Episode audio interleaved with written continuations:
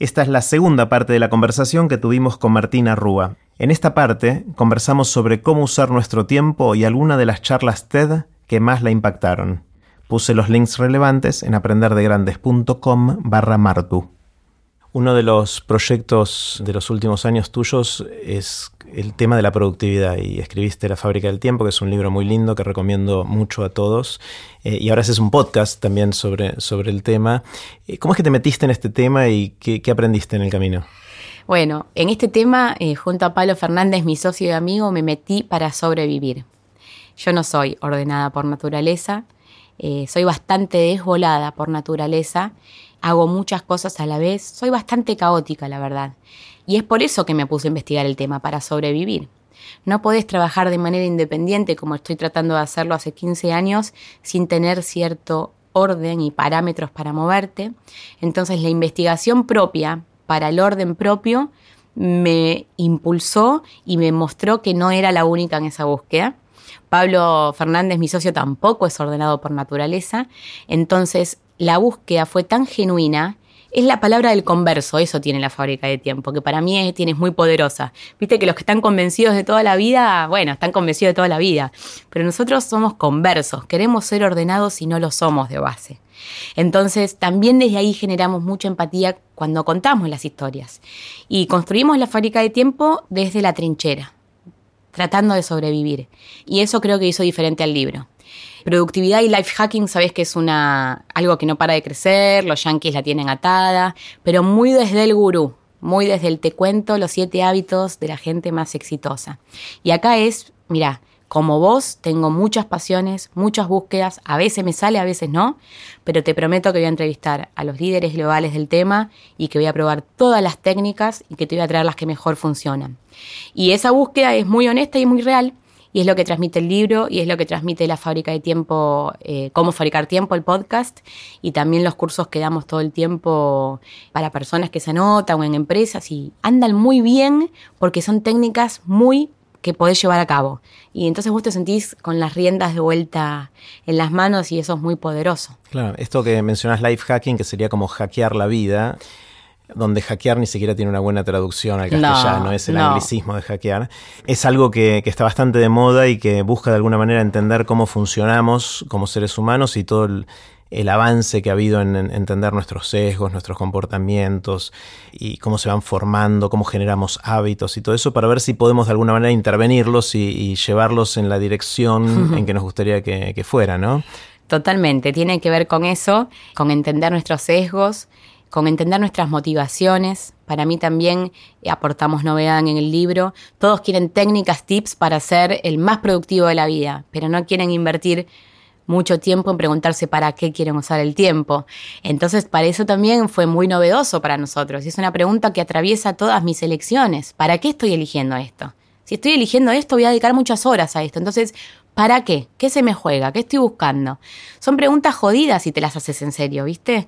Eh, porque eh, te demuestra que lo que estás eligiendo por... Eh, ¿Qué es que ¿Qué querés? ¿Que te miren los demás? ¿Te interesa la jerarquía? ¿Te interesa estar en la tele para que, para que te saluden por la calle? No sé, un montón de preguntarme el para qué quiero usar mi tiempo me llevó a elegir y me llevó a optar cosas difíciles los últimos años. No sé, este año decidí dejar la tele y fue una elección muy difícil. ¿Por qué? Tenía un gran equipo, era un lindo programa, la pasaba bien, estás en la tele, tiene un montón de cosas, pero tenían que ver con lo externo. No me llevaban a donde yo quiero estar en el mediano o en largo plazo. Y hacerme esta pregunta del para qué quiero el tiempo de una manera seria me llevó a tomar esa elección eh, que hoy redunda en, en, un montón de cosas buenas. Pero bueno, hay que estar dispuesto a hacérsela. Entonces, bueno, sí, aprendimos mucho de nuestros sesgos está siendo muy transformador eh, haber escrito el libro para nosotros. Entonces también eso también me siento que este libro es verdadero. No cuenta cosas que le pasan a los demás. A mí me transforma. Desde que yo empecé a investigar este libro hace más de cinco años, no hacía nada de actividad física y hoy no puedo pensar la vida sin actividad física. Y tiene que ver con que entendí que es eh, vital para mi uso de tiempo, productividad y manera en la que quiero vivir. O Pablo era súper impuntual y hoy no se le ocurre llegar dos minutos tarde a ningún lado porque sabemos que tiene que ver con el respeto. y llegamos quizás una hora antes y nos quedamos en la esquina, como hice hoy que me quedé tomando algo. Por ahí. Me hubieses avisado y tomamos algo juntos, porque yo estaba en la misma. Y bueno, pero es algo que hago mucho y no sabes lo novedoso que le resulta a las personas cuando te lo comparto. ¿Por qué llegas con la lengua afuera? Si el nene sale a las 12 del colegio, ¿por qué salís 12 menos 4 de tu casa? ¿Por qué no salís a las 12 menos 10 con el perro y caminás esas cuatro cuadras tranquilo, como pude yo caminar eh, las últimas cuadras y pude oler el tilo, pude sentir eh, el día nublado con el olor a tilo? Te cambian la vida esas cosas. Ah, totalmente. Te cambian el día. Cómo llegás al mediodía viendo camino de esas cinco cuadras, pero bueno, hasta que no la pasás no la crees, ¿viste? Decís, ay, Martu, ¿qué te cambia la vida? Eh, oler el tilo. Bueno, me cambia la vida. Y no correr a buscar al pibe al colegio. Bueno, son todas pequeñas cosas que descubrimos escribiendo la fábrica. Entonces es muy, muy transformador eh, haberlo escrito. Una de las sensaciones que tengo con, todo este, este movimiento de la productividad global, porque hay un montón de, gente metida en esto y tratando de encontrarle la vuelta y todo eso, es que ha habido una proliferación de herramientas, ¿no? Entonces hay... Y, y sea una pequeña paradoja, ¿no? Hay tantas herramientas y todas te garantizan que con esto vas a aumentar tanto porcentaje tu productividad o lo que fuera, que si uno se dedicara a implementarlas todas sería un trabajo a tiempo completo, simplemente implementarlas. Entonces uno no podría hacer nada de lo que esas herramientas te prometan que después vamos a hacer. O sea, yo creo que tengo esta sensación o esta hipótesis de que en realidad es mucho más valioso elegir una sola herramienta y quedarse con esa por mucho tiempo, por más que salga una que sea 10% mejor. Porque el, valor es adoptar una, adoptar hábitos y, no tanto el último grito de la moda. Y tengo este miedo de que aparecen todos los días apps nuevos que te garantizan no sé qué y yo me resisto a estar saltando todo el tiempo. Ah, estoy totalmente de acuerdo. Totalmente de acuerdo y te levanto esa bandera siempre y es lo primero que les digo. No se llenen el teléfono de aplicaciones para hacer foco porque quizás lo único que tenés que hacer es eh, ponerte un reloj de arena o anotártelo en un papel. Lo digital y las aplicaciones para hacer foco o para ser más productivos son un arma de doble filo como toda la tecnología. La tecnología es una herramienta y tenemos que ponerla a jugar a nuestro favor cuando la precisemos. Pero no elegir primero la tecnología para lograr algo. Esto me pasa mucho que me dicen, bueno, primero la tecnología y después veo cómo me... No, no, no. ¿Qué querés hacer? ¿Tener un nuevo hábito? Bueno, agárrate a eso. Ya si, si vas por tener un nuevo hábito en un año, sentite por, por hecho y sentite por eh, agraciado si lo lográs. Es difícil, pero también es transformacional y es lo que tratamos de transmitir.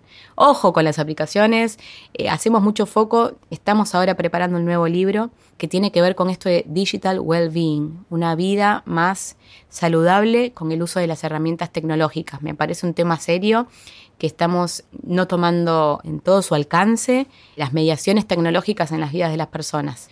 Es algo que afuera se está viendo mucho, en Argentina está como dando coletazos, pero mm, me preocupa y me ocupa que eh, tener una vida con una conexión, mm, no tanta conexión. A mí por lo menos me cuesta mucho y es algo que todos los días estoy tratando de mejorar, estar menos conectada, por ejemplo, ¿no? Eh, para estar más conectada con lo que hay que estar. Entonces, bueno, comparto mucho lo de ojo con las herramientas y el grito de la última moda y el último libro y el último podcast y Tim Ferriss y la semana de cuatro horas de trabajo.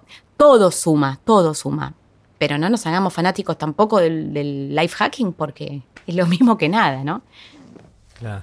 Es otra de esas batallas que no sé si vamos a ganar. Está bueno lucharla. Es como lo que hablamos antes del trabajo del futuro, si vamos a tener trabajo sí o no y, si la inteligencia artificial nos va a reemplazar. E, es tanta la gente que está dedicada a, aprovechar nuestros sesgos y, y cómo nos comportamos para generar esos esos eh, dispositivos y, aplicaciones y todo eso adictivas, que realmente hace falta mucha fuerza de voluntad, me parece, para hacer lo que vos decís que estás haciendo, que está buenísimo. ¿no? Sí, sí, pero fracaso a diario también, ¿eh? y eso también me parece importante.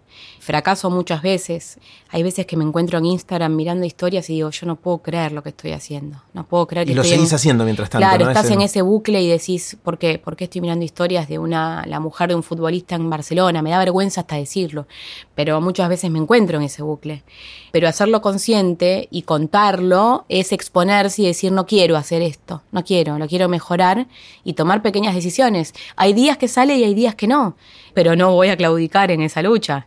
Pero no me es normal, o sea, no me es dado. Hay mucha gente que es muy ordenada. Yo estoy casada con un ingeniero en sistemas que el tipo es ordenado por naturaleza. Entonces toda mi lucha le resulta decir, pero esto es fácil, Martu, tener el placado ordenado, hacer lo que hay que hacer, salir a correr cuando hay que correr, comer lo que hay que comer. Vos decís, bueno, yo no vine así.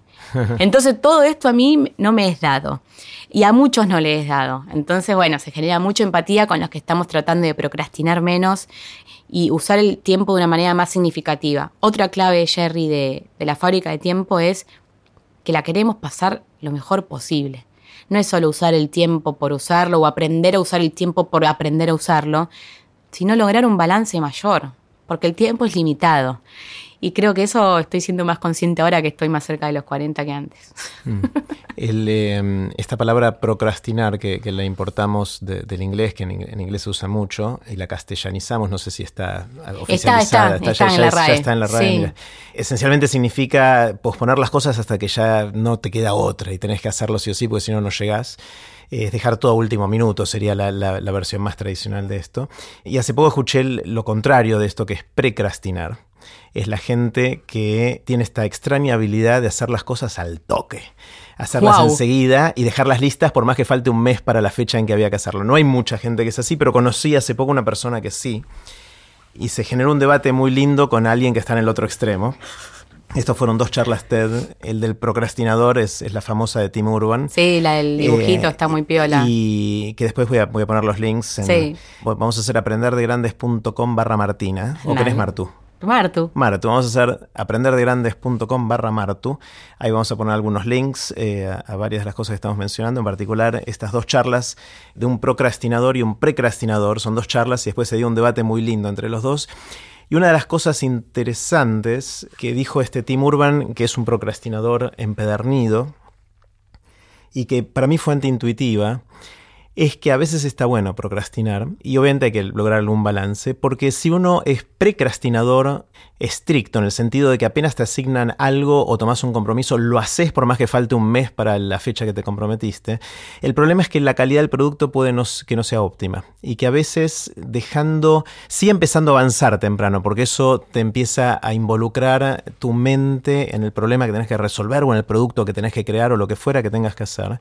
Y eso ayuda a que el producto mejor, porque vos cuando empezás a avanzar, ya la cabeza está en modalidad, eh, está al acecho, está buscando cosas, y de repente puede ser que te cruces con algo de casualidad, que si no hubieses estado, si no hubieses empezado ya eh, a hacer lo que tenías que hacer, se te pasa de largo y no lo ves. No me cabe la menor duda.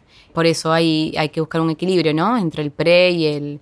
Pero la procrastinación me parece que también está subestimada.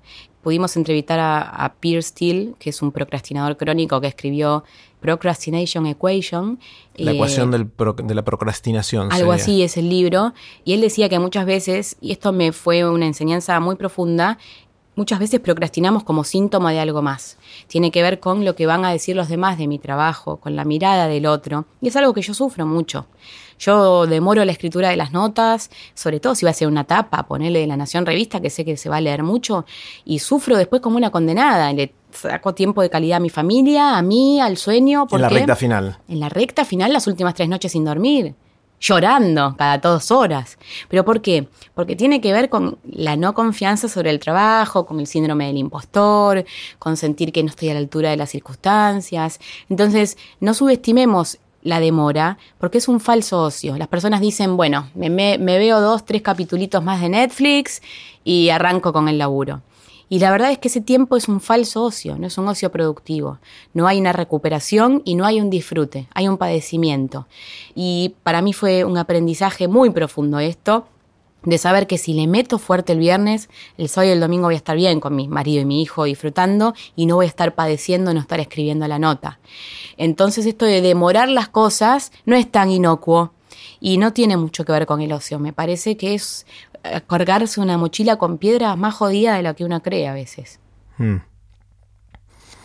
¿Viste muchas charlas TED o no? Veo muchas. ¿Tenés alguna favorita? ¿O algunas favoritas? Eh, sí, creo que son muchas de las típicas. A mí me ha sido muy significativa la del director de orquesta y de Brillo en los Ojos. Ben Zander. Sí, veo muchas por trabajo, eh, que no es que me cambiaron la vida, ni mucho menos, pero me enseñaron cosas, todas las que tienen que ver con procrastinación y hacer las cosas. Bueno, yo lo amo a Daniel Pink, es uno de mis eh, Hombres de Cabecera, su charla de la, qué nos motiva está muy reflejada en el libro, y también eh, la de Shonda Rhimes, esa, esa charla la comparto con toda la gente que puedo porque, bueno, creo que es una de las mejores charlas TED escritas porque tiene un storytelling único, ella se dedica a eso, se llama El año que dije que sí, The Year of Yes, y cómo está escrito y lo que va logrando con sus búsquedas y las palabras que elige y cómo las dice, a mí me, me encantó, me enseñó, me dio ganas de escribir, y es una charla que, que me, gustó y la invoco y la trato de compartir. En el libro también está, cuando hablamos del poder del ocio como herramienta de productividad, la citamos, ¿no? Esto de poder jugar para poder volver a, trabajar con pasión, a veces hay que descansar. Entonces quizás si tuviese que elegir una sería la de Shonda Rhimes. Pero también creo mucho en el poder de mirar industrias desconocidas como inspiración. Sé que para poder innovar hay que poder salirse de lo de uno, entonces lo hago de una manera consciente, mirar charlas de industrias que no conozco nada para aprender pequeños pedacitos y ver qué destello de, insights o de inspiración me tiran. Martu, quiero hacerte muchas preguntas cortitas. Las preguntas Así terminó la segunda parte de la conversación con Martina Rúa. No se pierdan la próxima parte que estuvo buenísima.